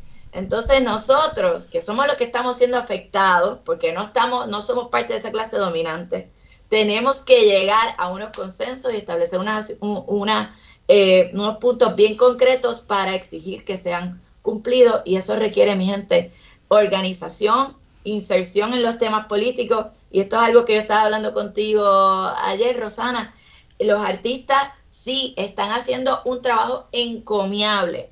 Aquí, por ejemplo, eh, cosas bien concretas, cuando pasó lo del huracán, que salieron todos esos artistas a visitar esas comunidades, a llevar un ratito de alegría y, y de entretenimiento a todas estas familias que lo habían perdido todo. Ahora vimos cómo en la pandemia se volcaron los artistas eh, hacer cosas innovadoras a través de las redes sociales y, las maneras de, ¿verdad? De cómo llegar a ese público en la virtualidad para crear un poquito de sanidad mental, porque en efecto sí, el arte también ayuda a la sanidad mental y a muchas otras cosas. Eh, sin embargo, hay un aspecto político en el que los artistas usualmente se quedan un poco de lado, ¿verdad? Ah, yo no me meto ahí, yo no quiero hablar de política, yo, eso es cosa de otra gente. Y esto pudiera replicarse en otros sectores también, ¿sabe? Yo creo que en la medida en que los agricultores, los artistas, toda esta gente que tenemos un poquito de conciencia, ¿verdad? Y, y sufrimos en carne propia el dolor de nuestra gente, porque algo que tenemos los que bregan la tierra y los que bregamos las artes es esa, ese nivel de empatía, ese nivel de, solidaridad muy claro. Sí. Atrevernos a insertarnos en esos espacios políticos, porque si no, vamos a seguir otras personas tomando decisiones en nuestra, en nuestra área y en nuestros sectores. Claro que eh, sí. Así que nada, no sé si tengas alguna otra cosa en lo que quieras que me dirija. No, me parece que, que, es bien importante que hayas traído también lo de la generación Yo no me dejo, porque creo que lo que hay que conectar los dos puntos entre la generación yo hago lo que me da la gana, generación yo no me dejo, eh, se sigue tildando de distintas maneras a la generación de ustedes, la generación, eh, los millennials y la generación Gen Z que le llaman, la Z. Eh, y Ay, mira, yo puedo hacer un paréntesis ahí. Sí. Y ese, ese, eso de las etiquetas. Sí, sí. Eso es algo muy gringo. Sí. ¿Sabe? Eso es algo muy gringo. Que si la generación de X, mire, mi gente, somos humanos. Somos humanos. Y aquí estamos todos en el mismo barco. Y especialmente estando en una isla. Sí. Eh, que es una colonia, ¿verdad? De un imperio mucho mayor tenemos que dejarnos de estar con este tipo de divisiones. Somos muy chiquititos y estamos todos en este barquito que se tiene que dirigir, ¿verdad? Hacia, hacia otra cosa para poder subsistir. Pero es, interesante porque yo creo que, que, eso es tan importante y eso es precisamente a lo que yo iba. Como somos una islita, a veces eh, pensamos, ay, es una islita, es chiquito y, y, no, es como dice el compañero y doctor Molinelli que, que participa en este programa también, esta idea de que somos chiquititos es toda una falacia. Eh, precisamente hay algo de ser una 100 por 35 y el archipiélago, más Vieques y Culebra, que nos da unas virtudes. Por ejemplo, eh, en los Estados Unidos hay un problema muy grande y uno de los titulares del New York Times esta semana pasada era sobre la polarización de la, de la sociedad, de que la gente de distintas generaciones no se hablan, no hay espacios comunes de encuentro, tampoco entre generaciones ni eh, clases sociales. En Puerto Rico no es que eso no pueda pasar, pero es más común encontrar espacios de plazas públicas, la placita de Santurce, cafetines, donde se, se ve distintas generaciones y distintas clases sociales. No nos podemos dar el lujo de ir para atrás en eso y polarizarnos cada vez más. Eh, y es como tú dices, el, el diálogo intergeneracional es muy importante, pero no es solamente hablar, y hablar es muy importante, reflexionar y pensar y analizar, pero que nos lleve también a la acción eh, y que podamos ver que ya hemos tomado acción y que tenemos fuerza en esa acción, porque el verano del 19 eh, nos, nos, tiene que servir para algo, ¿no? O, eh, o acaso eso pasó y fue una excepción y ahora vamos a,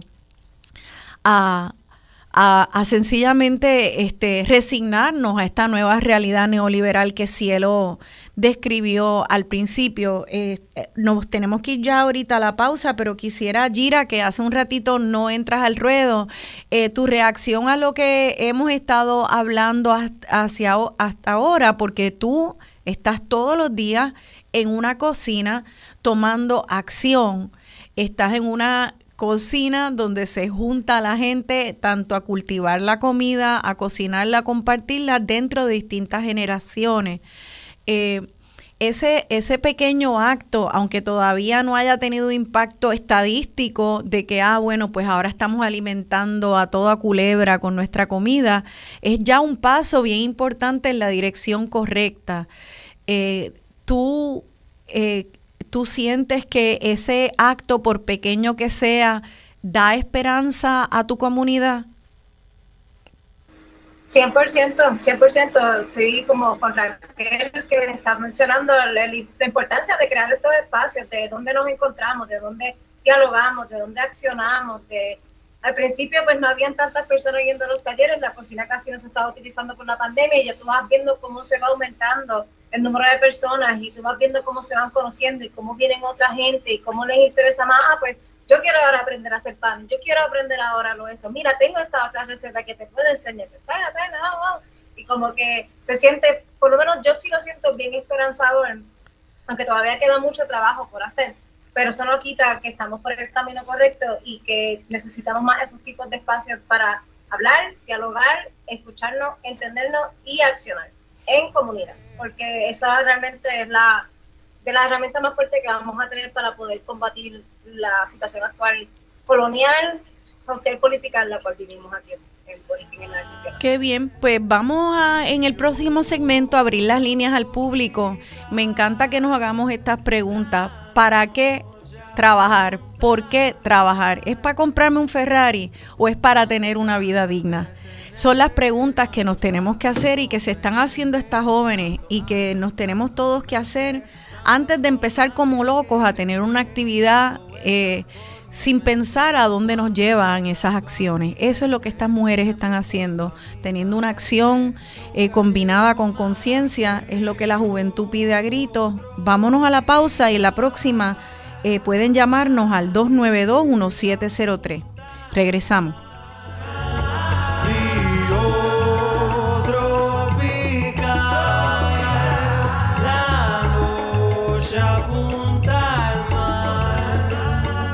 Como tú. Y juntos podemos hacer la diferencia. Asume tu legado. Visita nationalguard.com para obtener más información. Patrocinado por la Guardia Nacional del Ejército de Estados Unidos, Puerto Rico. Transmitido por la Asociación de Emisoras de Radio de Puerto Rico y esta estación. Con la aplicación Radio Isla Móvil encuentras toda la información necesaria para mantenerte seguro y en calma esta temporada de huracanes. Somos Radio Isla 1320, el sentir de Puerto Rico. Traído a ustedes por Danosa. No lo selles con otra cosa, séllalo con Danosa. Goya, habichuelas guisadas Goya, listas para comer. Y la Lotería de Puerto Rico.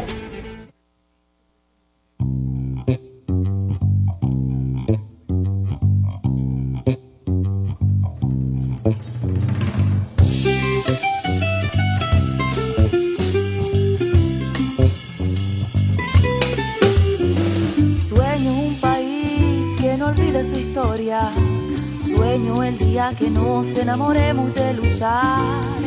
Sueño con un lugar donde todo el mundo pueda expresar su verdad.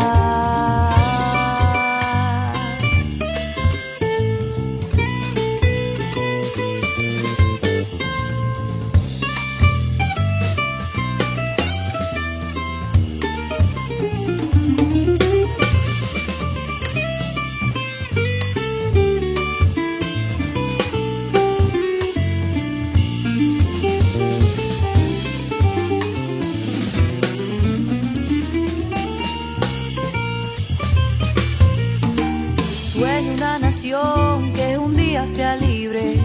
Sueño que esa libertad sea mucho más que artificial. Sueño con un lugar donde cada ser que habite ame, sueñe, sea feliz. ¿Con qué sueñas tú? ¿Será que al final todos queremos lograr ver el mismo mundo?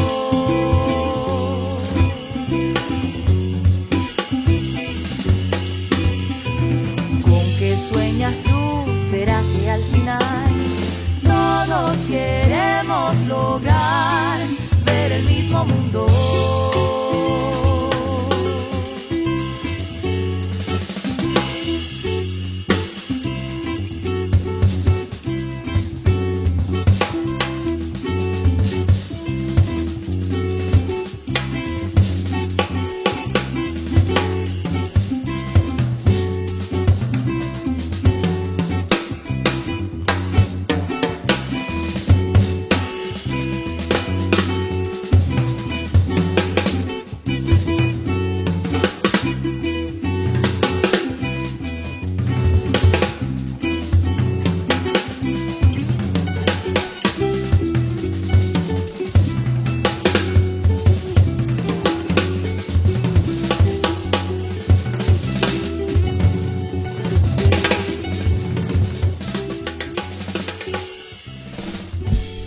Aquí de regreso a Dialogando con Beni, yo soy Rosana Cerezo y he estado hablando con Cielo Nara Ríos Camacho, Gira Rodríguez y Raquel Vázquez.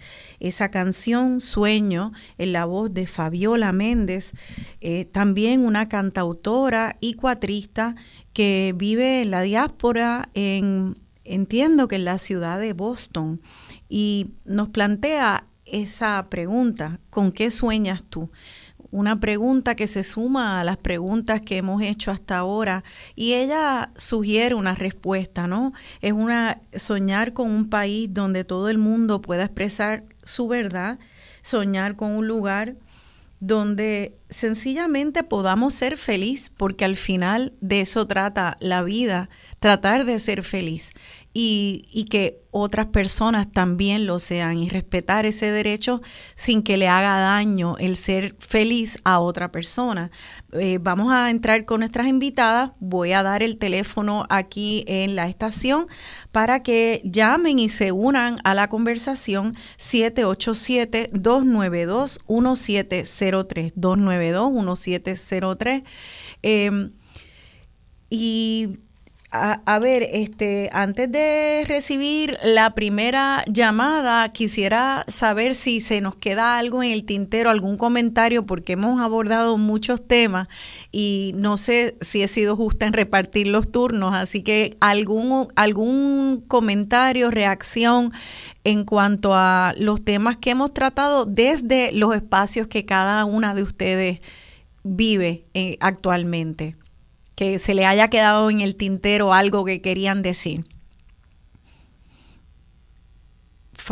Eh, que veo que Raquel, eh, te veo ahí un poquito como que quieres decir algo, porque una de las cosas eh, que... En la pausa estaba reflexionando sobre algo que dije. Sí. y quiero resaltar, y es bien importante reconocer todo este trabajo que estamos haciendo, la cocina de las mujeres de isla, el trabajo ¿verdad? de todas nosotras aquí y también de los artistas es un acto político en sí mismo, eh, que no se vea, ¿verdad? Como que, pero sí hay un trabajo eh, de legislación que hay, ¿verdad? Que eh, asumir también y que lamentablemente ha sido dominado por otros sectores, quizás como la gente que estudia derecho, la gente que estudia otro tipo de, disciplina, pero que también deberían ser ocupados por gente, ¿verdad? Este, de otras de otras áreas que pudiera traer otras perspectivas. Estoy totalmente de acuerdo y de hecho fíjate que en Puerto Rico eh, las manifestaciones políticas que van dirigidas a acción política para impactar nuestra política pública siempre van entrañablemente unidas del arte. Tanto el verano del 19, todas las protestas este, de la universidad, todas las protestas de, para los cambios sociales siempre van unidas de música, de representación artística diversa. Quisiera, antes de recibir nuestras llamadas, eh, Raquel, que nos digas ¿cuáles son las temáticas que eh, tu joven compañía de teatro llamada Teatro Público han tocado hasta ahora? Porque ustedes empezaron esta compañía en plena pandemia, que eso fue como wow. Este, la verdad que que son jóvenes que se lanzan ahí al vacío, porque teatro en pandemia, como que, wow, eso no va, ¿no? Uno piensa en las tablas, ir y sentarse al teatro. Sin embargo, han tocado unos temas. Yo tuve la suerte de ir a ver Blanco Temblor de la amiga Carola García y de verdad que fue algo, eh, una obra que nos tocó a todos y a todas, que nos conmovió tanto que todo el mundo se levantó en un estruendor de aplauso, pero era la conmoción que, de emociones que teníamos adentro. Eh, fue una obra eh, que trajo el tema de la salud mental este, tan, de manera tan personal y tan impactante y ustedes atienden tantos temas y sé que seguirán atendiendo temas, así que, que son sociales, humanos y urgentes. Cuéntanos entonces lo que han atendido este año, ¿verdad? Las obras que han montado para que la gente se entere. Hola, este, pues mira, eh, nosotras empezamos en el 2020, como bien dijiste, y quiero rescatar ese proyecto que hicimos, que fue una obra de cine teatro, eh, que de hecho está disponible en nuestra página web, que se llama Mara Tres Veces, y hablaba precisamente del encierro. Fue un unipersonal eh, y él vivía en esta casita muy pequeñita y ahí hacía toda su vida y nada, eran sus reflexiones y sus memorias con su familia y tal. Este, entonces luego, ahora este año, nuestra temporada incluyó el estreno de Blanco Temblor, que como bien dijiste, es la, la, la pieza trata sobre el, Dios mío, la lucha de la autora con la bipolaridad eh, y también su intento de suicidio, pero desde una manera, ¿verdad?, eh, muy artística, muy lúdica eh, y sobre todo hacia la esperanza. este, y entonces luego tuvimos en mayo Malas Mañas, que sigue la historia de esta persona que sale de la cárcel y cómo se integra luego a su familia, lo difícil que se ha sido la, la comunicación con su papá, que ¿verdad? Que, que no aprueba o, no aprobó eh, sus decisiones en cierto momento, etcétera. Y esa, esas dinámicas también de él para conseguir empleo, lidiar con la salud mental, de haber estado encerrado y toda la cuestión. Este, y un poco, eh, pues, también rescatando la importancia del arte en sí mismo, el arte por el arte. Vamos a estar presentando La Gaviota eh, ahora en septiembre. Es un texto eh, de Anton Chekhov, del teatro clásico, pero es una historia muy hermosa, de amor y también de mucho drama y, muchas emociones ahí muy humanas. Y cerramos entonces con día 16 en una gira comunitaria, que es un proyecto sobre la violencia de género. Así que, este, ¿verdad? Un poco, ¿verdad? Como desde el teatro se pueden tocar todos estos temas. Y en ese sentido también reconocerlo como una herramienta más de educación, reflexión, acción. Ah, muy bien, muy bien. Y como dice esa canción de Andrea Cruz que escuchamos antes, no todo está perdido, en el dolor hay magia. Y esa obra de Blanco Temblor que trata sobre la bipolaridad y el suicidio de una mujer boricua, el intento de suicidio, es increíble cómo lo transforma en risa. Y esa risa se convierte liberadora y va señalando eh, las respuestas a, tantas preguntas. Así que es maravilloso como este pueblo se recrea en el arte y de esa arte empiezan a salir respuestas con más sentido, para un futuro con más sentido. Vamos a recibir las llamadas, nos llamamos dialogando por algo, así que vamos a dialogar un ching antes de cerrar el programa. Vamos a recibir pues la primera llamada. Buenos días, estén dialogando con Benny. Su nombre, por favor. Sí, mira, eh, buenas de San Juan. Buenos días. Mira, Buenos días. Mira, yo te voy a decir una cosa, Roxana, es como yo lo veo. Eh, esto, mientras este país eh, se tiene que dar cuenta de que nos están gobernando dos organizaciones que ya perdieron la capacidad de gobernar este país. Ya no tienen la capacidad de gobernar este país o sea, por mi parte, por mi parte, ellos no existen.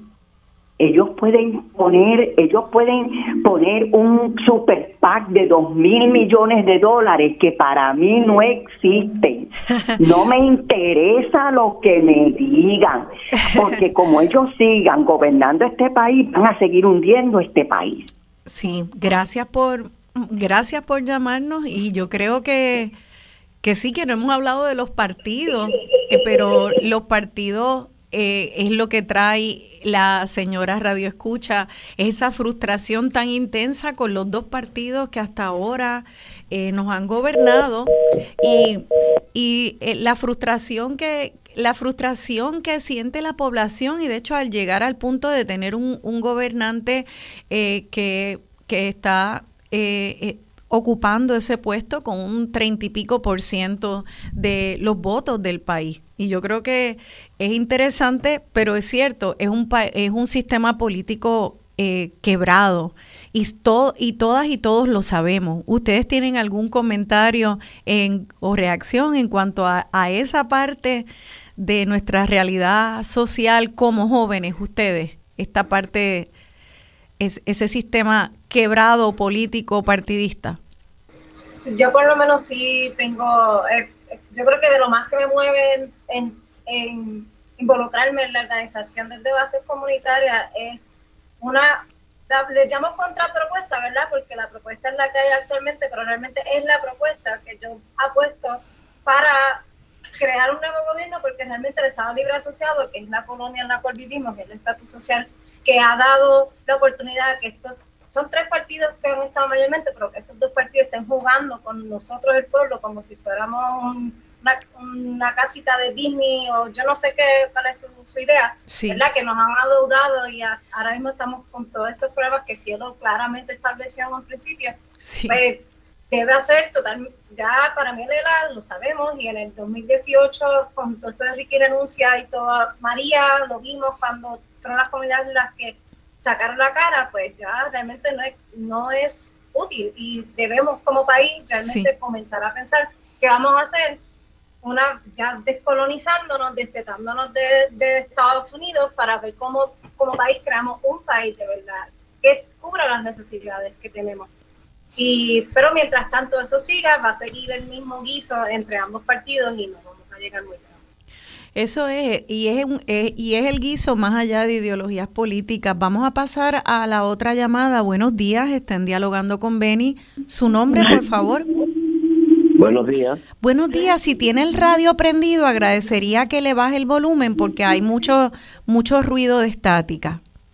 Sí, buenos ah. días, Rosana. Te habla Enrique Quique Medina de Santa Rita, Río Piedras. Ay, gracias por llamarnos, don Quique. antes que nada, quiero felicitarte a ti por tu ejemplo y por tu empeño de llevarnos conciencia en pueblo puertorriqueño y de partir en conciencia borico y el orgullo nacional puertorriqueñista.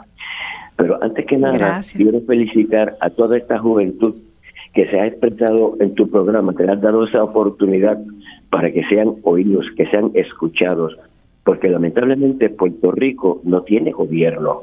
En Puerto Rico lo que está gobernando, lo que estaba administrando la finca ha sido una mafia bien organizada, bien estructurada, que responde a los grandes intereses capitalistas extranjeros.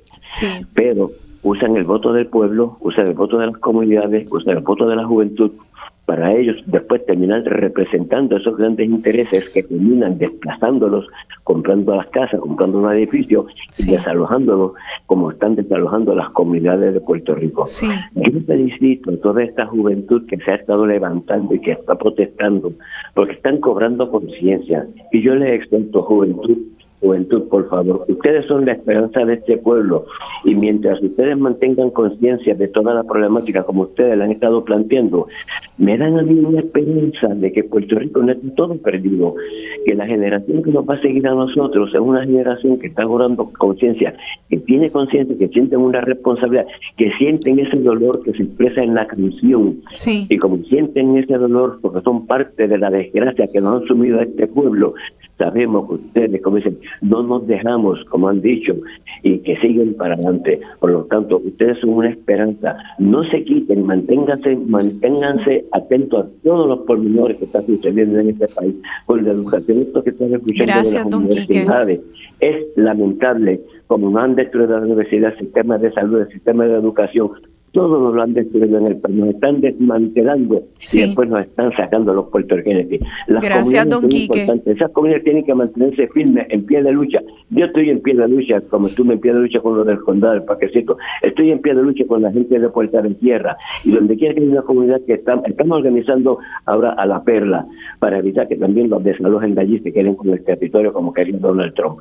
Yo le exhorto, juventud, me siento orgulloso de ustedes, me siento orgulloso de este pueblo, de los que están y Rosana, a ti, gracias por darnos esta oportunidad, por dar esa oportunidad a la juventud, porque lamentablemente no se les escucha, por eso es que existe un Bad Bunny, que existe un Daniel, que existe una serie de, personalidades culturales que nos están llevando a través de la cultura, a través del teatro, nos están llevando la conciencia y, y planteando los problemas que están sucediendo en el Eso es así. Muchas gracias, don Quique.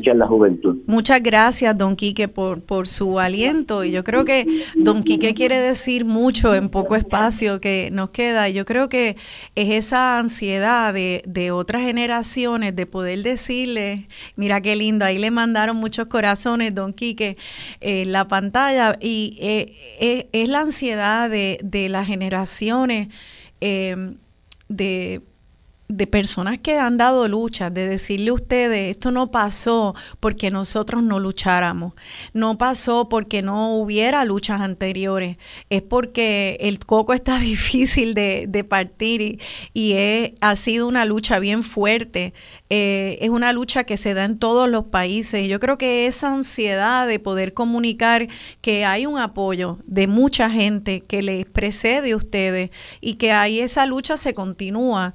Eh, y esa esperanza que ustedes le dan a, esas otras generaciones, yo creo que esa es la ansiedad que se le siente y la esperanza en la voz de Don Quique. Creo que tal vez nos da eh, tiempo para un par de llamadas más. Vamos a pasar a la próxima. Buenos días, estén dialogando con Benny. Su nombre, eh, por favor. conmigo? Sí, es con usted. Su nombre, por favor. Pues, Irán de Ponce. Ay, este, gracias, don Irán. Sí, este, y los domingos ese programa es especial para mí antes de ir a la iglesia, pues escucho su programa. Qué lindo, gracias. Pero en el poco tiempo, pues a ver si resumo algo de lo que quiero decirle. El, la mejor universidad que uno tiene es la familia. me crié con unas abuelas que se sentaban con nosotros, conmigo, mis hermanos, a darnos la cátedra de esto, de aquello, y la, enseñaron a decir a uno buenos días, con el permiso y todas esas cosas. Antes el bullying no se conocía bien, porque me crié en un colegio católico y daba misa todos los días en el Colegio San Corrado en Ponce. Y así, si te la principal, yo llegaba, estaba llegando tarde a la misa y, y citó a mi, a mi madre y le dijo, pues se tarda porque se peina y el gallo ese, y qué sé yo qué, pues si te crea su polla que yo llegaba tarde por hacerme el gallo ese. Un gallo en el pelo. Sí, el pelo, sí, bien peinado así. Y entonces llegó un día a la clase y le dice a Sister Martina, Sister Martina, Irán llegó tarde hoy. Y la Sister miró así, no sabía qué decir. Digo, sí, sister. Me mandó a pasar al frente y vi una regla y me cogió aquel gallo y me le daba por y para otro, que se decía el gallo antes.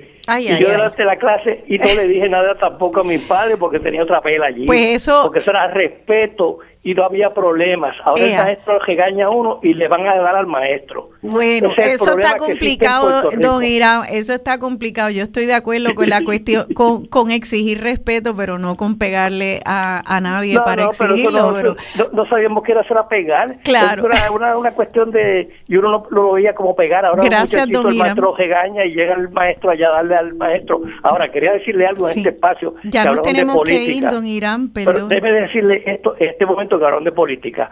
He dicho a varias personas quién trajo el contrato de Wanda. Pues yo digo que fue Elías Sánchez. Por eso el, gobernador recibió de ese, de ese contrato. Gracias, y por eso quería este, llamar al esposo de ella para el apelativo. Bueno, vamos a pasar a la próxima llamada. Gracias, aunque no es el tema de. No, eh, yo sé que no es el tema y no quería hablar de la política porque hay otras cosas que hablarla, pero gracias, este, le agradezco que me haya atendido. Muchas gracias por su programa y buenos días a todos. Gracias a usted, gracias a usted. Este eh, sé que hay una joven que me acaba de escribir que me dijo que quiere llamar, así que ojalá que, que, esa joven llame y esa joven es mi hija, Gabriela, Gaby. Así que le digo, Gaby, este, estamos esperando, si quieres llamar, llama, hija. Eh, ella está en Nueva York y está escuchándonos y me dijo que quería participar, a ver si nos da tiempo. Tenemos un par de minutitos, si no será para, para otra ocasión. Eh, básicamente, este eh, amigas están, están escuchando, ¿no? Este, estas voces de esta otra generación que, que al igual que la generación joven, como ustedes dicen, a veces esta cuestión de generaciones, como dijo Raquel, puede ser una, eh, una ilusión óptica. Claro, cada cual tiene su edad, pero vivimos en el mismo país, con las mismas circunstancias y el mismo sueño, que cuando se reduce todo el mundo lo que quiere es ser feliz y vivir una vida digna. Así que em, yo les agradezco a ustedes que, que entren en este diálogo, cada cual desde su espacio, cielo tan joven, ya investigando eh, desde su subgraduado, mirando estadísticas, la realidad política, la realidad social y económica no hay justicia económica, no hay justicia de género. Y pues ya ese retrato lo ha hecho Cielo, ahora pues el resto de tu carrera académica, Cielo, pues es como cómo se hace para empezar a desconstruir esto y conseguir esa justicia, que al final es una justicia eh, que todas y todos queremos para, para eso, para hacer, para llegar a ese sueño de, un país feliz. Mi hija parece que ya se rindió con la llamada, pero yo espero que, que ninguna de nosotras nos rindamos, o sea, que sigamos aquí en esta lucha.